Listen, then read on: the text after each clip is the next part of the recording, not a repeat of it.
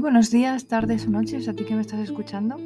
Soy Lauri Pérez y te doy la bienvenida a mi biblioteca oscura. Hoy con un café en la mano te invito a que te acomodes estés donde estés porque quería continuar esta segunda temporada del podcast compartiendo contigo mis influencias, experiencias y consejos de escritura.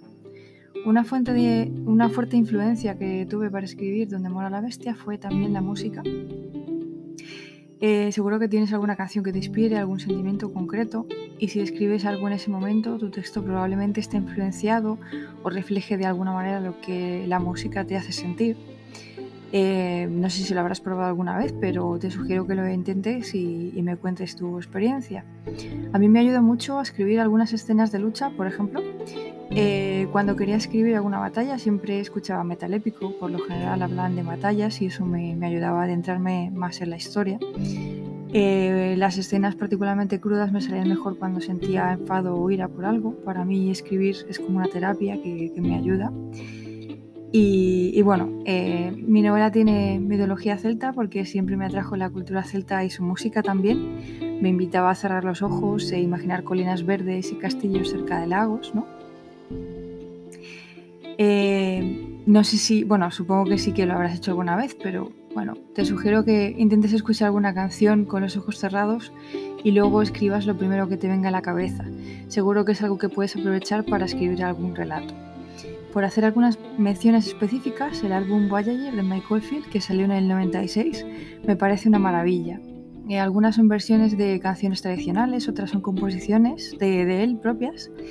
Y bueno, y por otra parte también sentí que la música de irlandesa Enya tenía algo mágico, no sé si es por su voz etérea o por qué, pero siempre conseguía evadirme un montón al escucharla.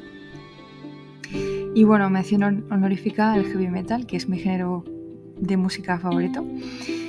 Puedo decir que gracias a este género musical se despertó mi curiosidad por, por investigar más sobre la historia de Escocia para lanzarme a, a empezar a escribir conceptos, ideas y demás.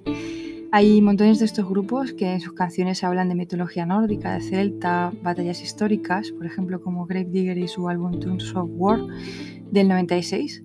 Eh, creo que no, es que no es casualidad que, saliera al año siguiente que las películas de Braveheart y Rob Roy, que tanto éxito tuvieron.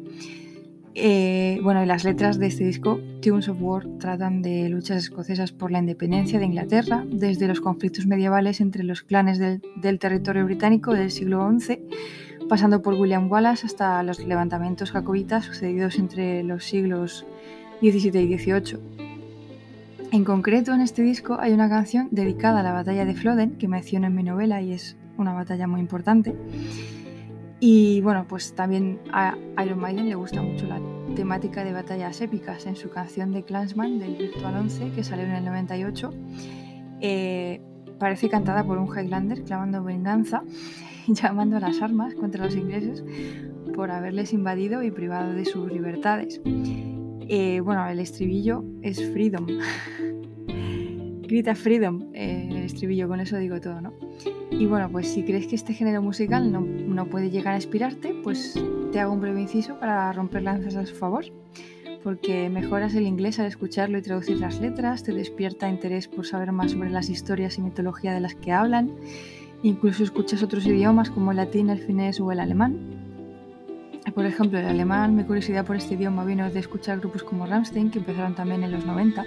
Concretamente, en el 95 sacaron su primer disco y empecé a interesarme para, por entender sus letras, ¿no? Era por el alemán y aquí, aquí estoy viviendo en Alemania al final, ¿no?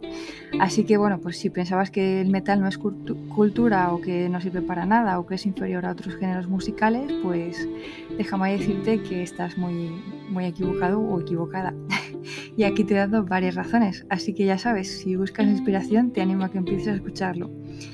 Y hasta aquí puedo leer. Si te gusta el contenido, te invito a visitar y suscribirte a mi canal de YouTube, mi biblioteca oscura, donde comparto contenido muy interesante. Como siempre, puedes encontrar más información sobre mí en la web www.lauraperezmacho.com, donde tengo mi blog, al que también puedes suscribirte.